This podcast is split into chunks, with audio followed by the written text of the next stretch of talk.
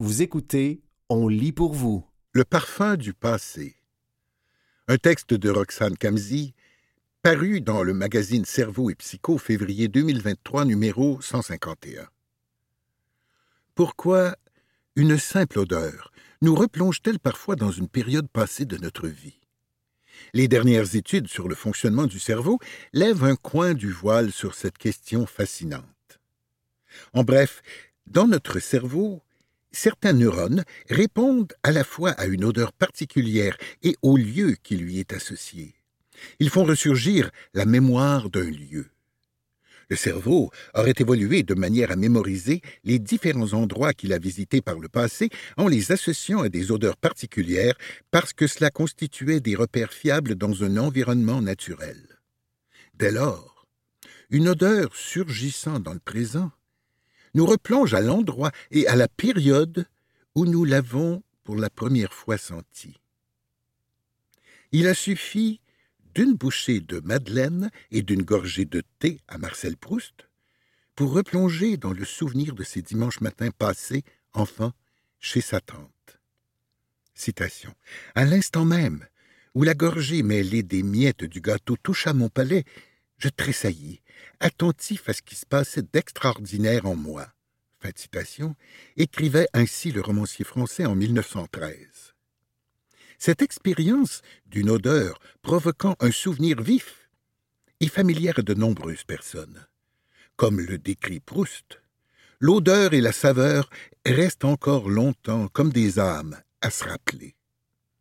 Mais la façon dont elles nous font voyager dans le temps et font jaillir en nous des émotions vivaces, ne présente pas seulement un intérêt littéraire, c'est quelque chose que les scientifiques tentent aujourd'hui de déchiffrer. L'odeur est très profondément ancrée dans notre mémoire émotionnelle, explique Eric Vermetten, psychiatre clinicien et chercheur en traumatologie au Centre médical universitaire de Leyde aux Pays-Bas. Pour lui et de nombreux autres chercheurs, l'architecture du cerveau elle-même est un indice de l'étroite relation entre les odeurs et les souvenirs.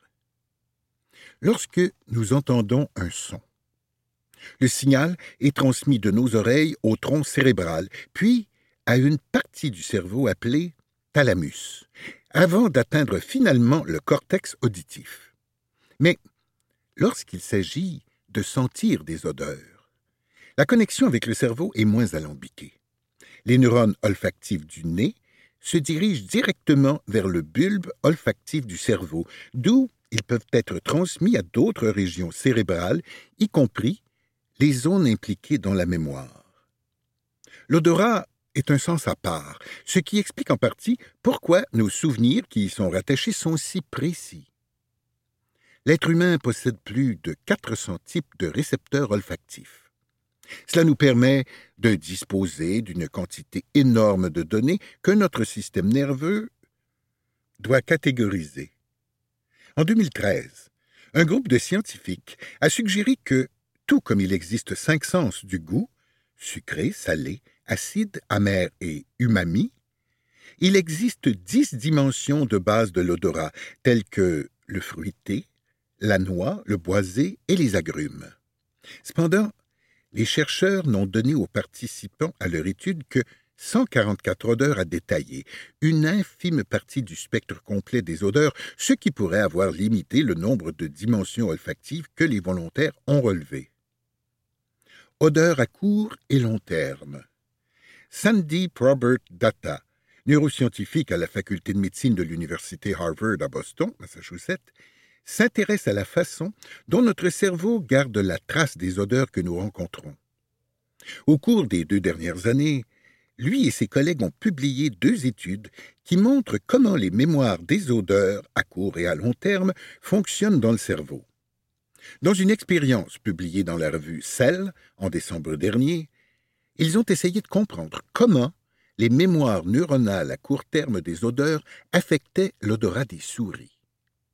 On pensait auparavant que tous les neurones sensoriels olfactifs avaient le même fonctionnement génétique interne, même s'ils possèdent des récepteurs d'odeurs différents. Mais lorsque l'équipe a exposé les rongeurs à des odeurs et qu'elle a ensuite examiné les signatures de l'activité génétique de leurs cellules réceptrices, d'odeur deux heures plus tard, elle a remarqué que des neurones sensoriels olfactifs différents présentaient des schémas d'activité génétique également distincts. La principale découverte est que l'exposition aux odeurs déclenche l'activité des gènes qui atténuent la réponse des cellules sensorielles à ces mêmes odeurs. En d'autres termes, lorsque les neurones captent une odeur, ils y deviennent moins sensibles à court terme. Ils filtrent l'attendu pour mettre en valeur le nouveau, comme le dit Sandeep Robert Datta. Pour de nombreuses personnes, cela signifie qu'elles s'habituent à une odeur dans leur environnement et qu'elles n'en ont temporairement plus conscience. Le deuxième article du groupe du neuroscientifique, publié dans la revue Nature, traite de la manière dont les souvenirs olfactifs sont codés à long terme dans le cerveau. Le groupe a exposé des souris à différentes odeurs tout en enregistrant leur réponse à ces odeurs dans le cortex olfactif, la région du cerveau où les signaux olfactifs sont souvent envoyés par le bulbe olfactif. Au départ, les odeurs chimiquement similaires étaient transmises à des endroits voisins du cortex olfactif. Mais l'équipe a découvert qu'à plus longue échéance, l'exposition simultanée de souris à deux odeurs différentes modifiait la localisation des signaux olfactifs dans le cortex. Les chercheurs sont parvenus à faire en sorte que deux odeurs radicalement différentes se connectent à une région similaire du cortex, ce qui expliquerait pourquoi nos souvenirs olfactifs personnels uniques sont une concoction de différentes odeurs, celles de crème solaire et d'océan évoquant des vacances, par exemple ou celle d'un spray anti-moustique mélangé à de la fumée rappelant les feux de camp d'été. Cela suggère également que l'expérience façonne l'association de souvenirs olfactifs. Ce qui est fou, c'est qu'au fur et à mesure que votre expérience change, les relations réelles qui sont encodées dans votre cerveau se déplacent, explique Sandeep Robert Datta. L'étude de la manière dont les odeurs influencent la mémoire chez l'homme a longtemps été un domaine de recherche de niche. Cependant, environ un siècle après Proust et sa fameuse Madeleine, l'olfaction suscite de plus en plus l'intérêt des chercheurs qui commencent à comprendre les mécanismes de la mémoire olfactive. C'est de plus en plus populaire, déclare Kei Igarashi, neuroscientifique à l'Université de Californie à Irvine.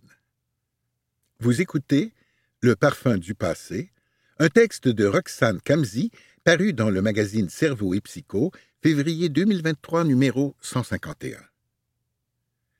Souvenir heureux ou effrayant.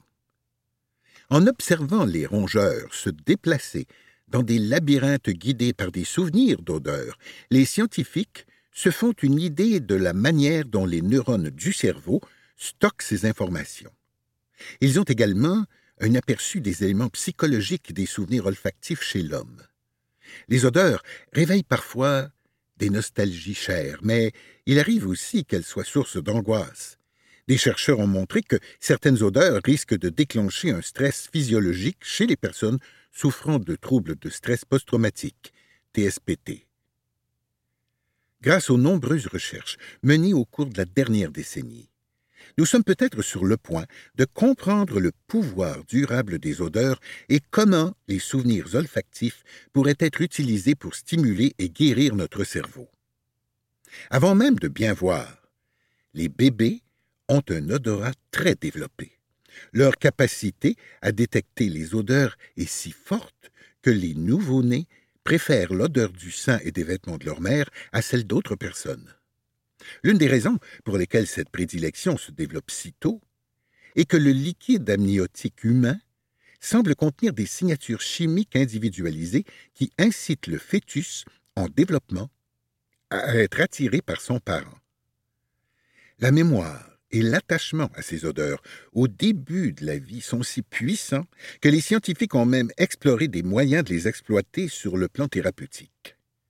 Dans une expérience portant sur des bébés en passe d'être vaccinés contre l'hépatite B, les chercheurs ont exposé certains d'entre eux à l'odeur du lait de leur mère, tandis que d'autres ont été exposés à l'odeur du lait d'une autre femme ou à de l'eau. Les nourrissons exposés à l'odeur du lait de leur propre mère étaient moins susceptibles de montrer des signes de douleur ou une accélération du rythme cardiaque lors de la vaccination. Même à l'âge adulte, le lien étroit entre l'odeur et la mémoire persiste. Une étude d'imagerie cérébrale publiée en juin de l'année dernière a révélé que lorsque les gens se reposent, l'activité de leurs centres cérébraux olfactifs est synchronisée avec celle d'une autre région du cerveau appelée hippocampe, impliquée dans la mémoire. Les activités d'autres systèmes sensoriels, comme la vue et le toucher, étaient nettement moins corrélées avec l'hippocampe. Cette découverte suggère que l'olfaction est liée de manière plus continue à certains processus de mémoire dans le cerveau que ne le sont ses autres sens. Les études sur les rongeurs livrent également des indices sur l'influence des souvenirs olfactifs. Les souris femelles, par exemple, reviennent à l'endroit où elles ont senti les phéromones urinaires de partenaires potentiels pendant au moins deux semaines. Et il semblerait même que les souvenirs olfactifs puissent être transmis de génération en génération. Par exemple, les souris dont les grands-pères ont été exposés à un parfum de fleurs de cerisier en même temps qu'à une décharge électrique sont spontanément angoissés par cette odeur. Les scientifiques qui ont mené l'étude ont suggéré que cette peur, apprise, pourrait être transmise aux générations futures par le biais de marqueurs chimiques sur les séquences d'ADN appelées modification épigénétique. Pourquoi une odeur évoque un lieu? Au début de l'année, Cindy Pou, neuroscientifique à la Fondation Champalimaud de Lisbonne, et ses collègues ont présenté les résultats d'une expérience dans laquelle des rats ont été entraînés à suivre quatre odeurs distinctes agrumes, herbes, bananes ou vinaigre, jusqu'à des emplacements précis dans un labyrinthe pour recevoir une récompense. Les chercheurs ont constaté qu'à mesure que les rats apprenaient à se souvenir de certaines odeurs et de leur association avec des endroits spécifiques, l'hippocampe et une région du cerveau moins connue, située juste en dessous, appelée cortex entorhinal, s'activaient. Mais de manière surprenante. Ils ont également découvert que certains neurones du cortex piriforme que l'on pensait impliqués dans la reconnaissance des odeurs, faisaient double emploi. Ils réagissaient à la fois à des odeurs et à des lieux spécifiques. Ces cellules vous disent à la fois quelle odeur vous sentez et où vous vous trouvez, explique Cindy Poo. Cela démontre à quel point notre odorat est intimement lié à notre mémoire spatiale, jusqu'aux neurones individuels de notre cerveau.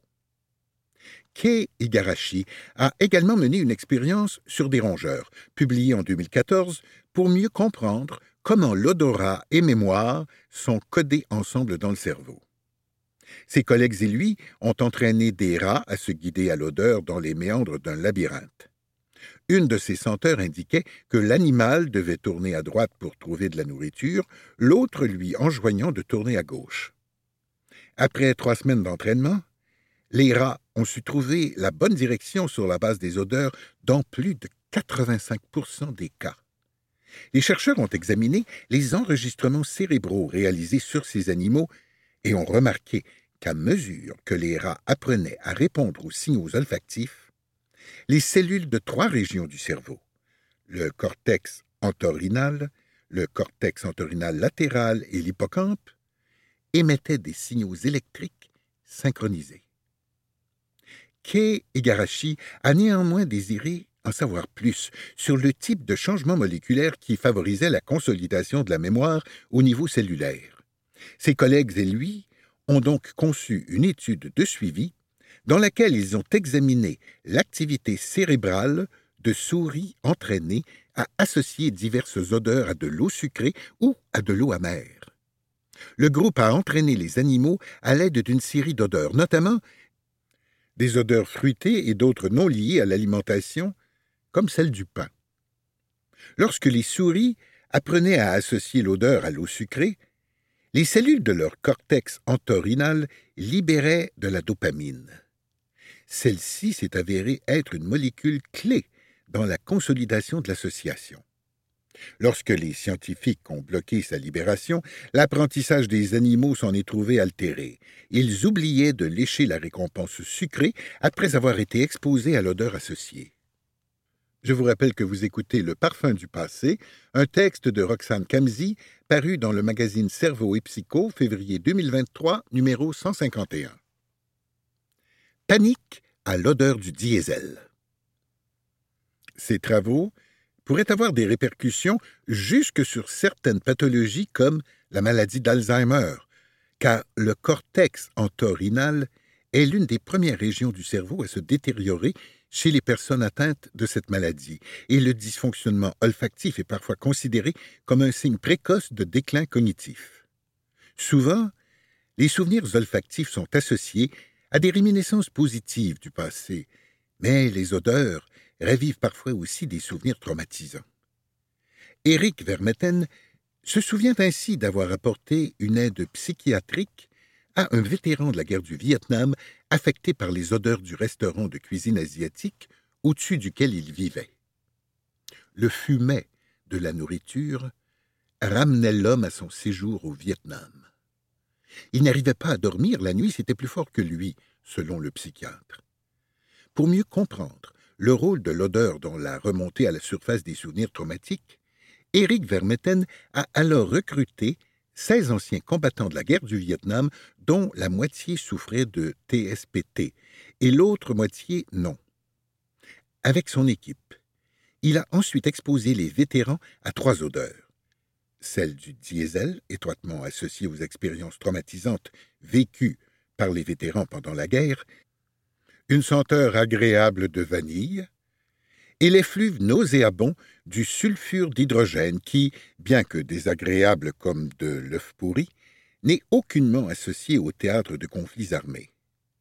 Les scientifiques ont mesuré l'activité cérébrale des participants à l'aide d'une méthode appelée tomographie par émission de positons et ont remarqué que l'odeur du diesel provoquait une augmentation du flux sanguin dans une région du cerveau associée à la peur, appelée amygdale, chez les vétérans souffrant de TSPT, mais avait moins d'effet chez les autres. Le premier groupe a également jugé l'odeur du diesel plus pénible que le second. Éric Vermeten a demandé à des scientifiques d'étudier comment certaines odeurs pourraient apaiser les personnes traumatisées. Par exemple, Lorsqu'une personne raconte un souvenir de guerre traumatisant, on lui donne à sentir du marc de café, ce qui l'aide souvent à revenir au moment et au lieu présent. Un stimulant pour la mémoire. L'étude de l'odorat et des souvenirs du passé continue d'offrir de nouvelles perspectives. Coïncidence, c'est en 1973, à peu près au moment où la guerre à laquelle participaient les anciens combattants d'Éric Vermeten prenait fin, que l'étude des souvenirs olfactifs durables s'est intensifiée. L'intérêt pour les liens entre l'olfaction et la mémoire s'est accru après qu'une étude publiée cette année-là a démontré que des participants ayant humé certaines odeurs en laboratoire étaient capables d'identifier ces mêmes odeurs lorsqu'ils les retrouvaient trois mois plus tard. D'autres recherches ont montré que les personnes exposées à des odeurs et à des images, à un moment donné, se remémoraient plus facilement les odeurs trois mois plus tard que les images. Des études plus récentes ont tenté d'exploiter le pouvoir de l'odorat pour aider les gens à se souvenir de certaines informations. Dans une étude réalisée en 2019, des volontaires regardaient d'abord des images dont certaines étaient associées à des odeurs désagréables.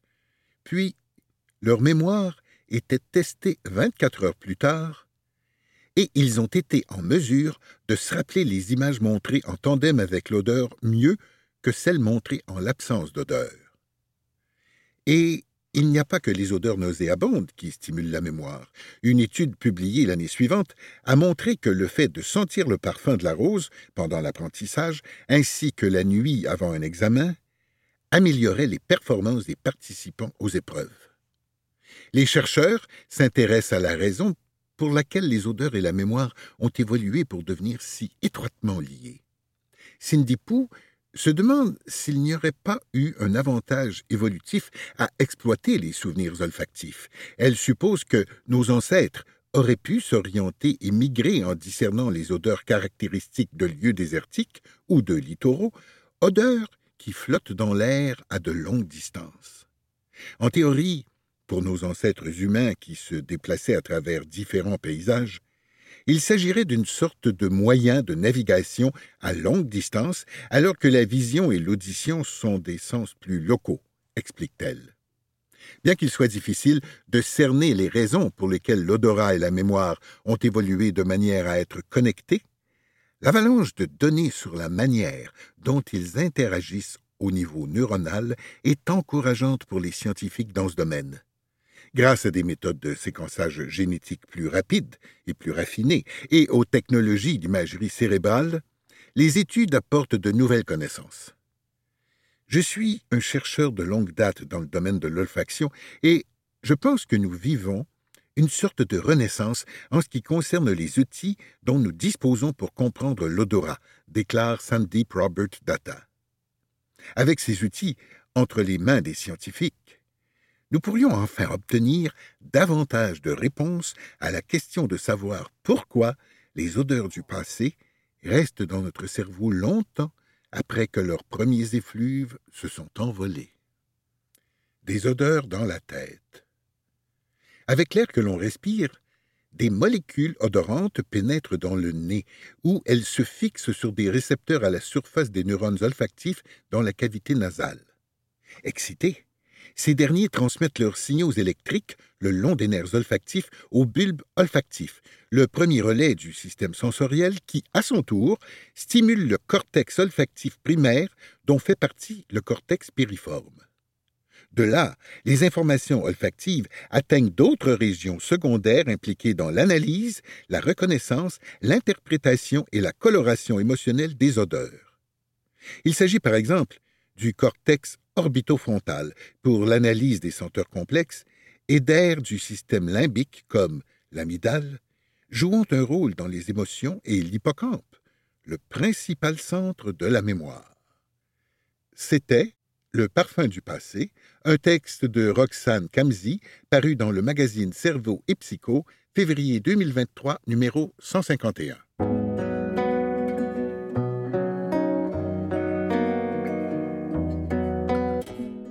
Inspirante, quadruple championne et octogénaire. Un texte de Catherine Harvey Pinard, paru le 5 septembre 2023 dans la presse. 1, 2, 3, 4. C'est le nombre de fois où Madeleine Sévigny-Lantier, 80 ans, a été couronnée championne du monde chez les 80-84 ans lors des mondiaux des maîtres nageurs de la FINA au Japon au début du mois d'août. Naturellement, j'y allais avec l'intention de faire de mon mieux, lance la résidente de Lac-Labelle au bout du fil. J'ai fait à peu près mes meilleurs temps à quelques secondes près. Je suis très fier. L'octogénaire nous parle au lendemain de son retour du Japon, où elle a passé onze jours avec sa fille après la compétition. Tant qu'à aller si loin, on s'est dit qu'il valait mieux essayer d'en profiter un petit peu, dit-elle. Il faut dire qu'elle avait bien mérité quelques jours de vacances après ses résultats sensationnels. Madame Sévigny-Lancier a remporté ses quatre titres aux 100 mètres style libre, aux 50 mètres style libre, aux 200 mètres style libre et aux 400 mètres style libre. Dans les deux premiers, elle a battu le record des championnats du monde avec des temps de 1 minute 27 secondes 82 et de 37 secondes 03 respectivement. Mon 400 mètres, je l'ai nagé la journée de ma fête, le 11 août, et le 100 mètres, le 7 août. C'était notre anniversaire de mariage, 52 ans, note la sympathique dame. Madame Sévigny-Lantier a notamment terminé le 100 mètres avec plus de 20 secondes d'avance sur ses adversaires. Quand on lui demande ce qui explique ce si grand écart entre les autres participantes et elle, la principale intéressée hésite. Je ne peux pas vous dire, il n'y a pas de réponse à ça, c'est naturel. À ses côtés, son mari a la réponse, parce qu'elle est bonne. Une inspiration. Au Japon, les performances de la Québécoise ont fait tourner les têtes de ses adversaires. Ce n'est pas la nageuse elle-même qui nous l'a dit, mais sa fille, Marie-Hélène, qui l'accompagnait. Maman était tellement en avance sur les autres que, quand elle sortait de la piscine, les autres madames couraient vers elle et essayaient de la toucher, de mettre leurs mains autour de son bras. C'était de toute beauté. On en avait les larmes aux yeux, se souvient Marie-Hélène. Pour eux autres, je suis une machine, lance madame Sévigny-Lantier en riant. Ça a été super agréable. Mes coéquipières étaient gentilles. À savoir ce que ça lui fait d'être une inspiration pour certains, la dame pousse un autre rire chaleureux. Disons que je me dis, si je suis capable de le faire, elles sont capables de le faire aussi. Madame Sévigny-Lantier a apprécié son expérience, d'autant plus qu'elle la partageait avec une de ses trois filles. Elle avait d'ailleurs l'esprit tranquille pendant que son conjoint était seul à la maison. Mais deux autres filles s'occupaient de venir faire des petits plats pour mon mari, précise-t-elle. J'en avais laissé, mais la cuisine de mes deux autres filles est meilleure que la mienne. Encore une fois, la voix de son mari retentit en arrière-plan. Non. Pour la santé. Madeleine Sévigny-Lantier est une vraie sportive. L'hiver, elle s'adonne au ski. L'été, elle pratique le ski nautique, le vélo et le tennis. La natation est le seul sport auquel elle peut s'adonner en toute saison. C'est pour la santé. Ça me garde en forme. En même temps, c'est un prétexte pour faire de beaux voyages, résume Madeleine Sévigny-Lantier. L'octogénaire a fait de la natation pendant son adolescence, avant de se concentrer sur sa carrière et de fonder une famille. C'est en 2016, quand la piscine de Mont-Tremblant a ouvert ses portes, qu'elle a enfilé son bonnet de nouveau et s'est jointe à un groupe pour faire des compétitions. L'année suivante, elle prenait part à ses premiers championnats du monde à Budapest. Elle y a remporté deux médailles, une d'argent et une de bronze. Cette année, elle a reçu un soutien financier de la part de différents commanditaires afin de pouvoir s'offrir une deuxième participation à la compétition. Et disons que ça a valu la peine. Maintenant, la quadruple championne du monde compte s'accorder une petite pause avant de retourner à l'entraînement, parce qu'elle n'a pas l'intention de s'arrêter. Mes objectifs, c'est d'aller chercher des temps meilleurs encore, d'améliorer mes records. Je vais sûrement continuer. En 2025, les championnats du monde sont à Singapour. On verra. C'était Inspirante, quadruple championne et octogénaire un texte de Catherine Harvey Pinard paru le 5 septembre 2023 dans la presse.